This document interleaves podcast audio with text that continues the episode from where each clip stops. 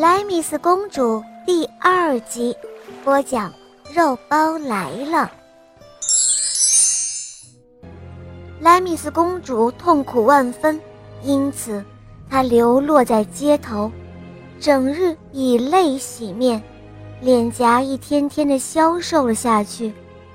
为了生活下去，莱米斯公主决定到山上去生活。她忍受着痛苦。走了几天几夜，最后发现了一个山洞，便在那里住了下来。有一天，有一只羚羊突然战战兢兢地跑进了山洞，紧接着，一个拿着弓箭的年轻人紧跟着追了进来。当这个年轻人看到一个孤独的少女坐在山洞里的时候，他感到十分的惊奇，于是他便问着女孩：“为什么会一个人独自生活在这个山洞里呢？”莱米斯公主就把自己那悲惨的遭遇如实的告诉了年轻人。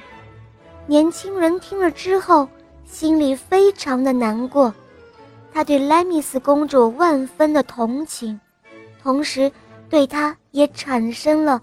爱慕之心。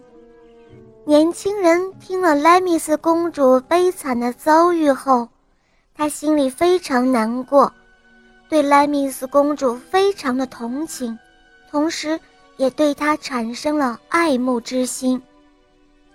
这位年轻人不是普通的平民百姓，其实他是黎波里王国的国王。于是他就把莱米斯公主。带到了他的王宫里，从此他们两个人朝夕相处，互相体贴入微，感情越来越深厚。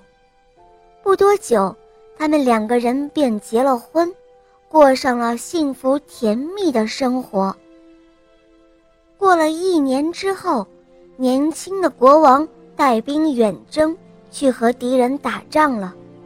不久，莱米斯。便生了一对双胞胎，是一对可爱的小王子。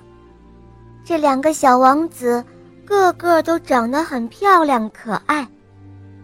国王的母亲看到之后非常的高兴，马上就写了一封信，派着特使去将这个喜讯告诉自己的儿子。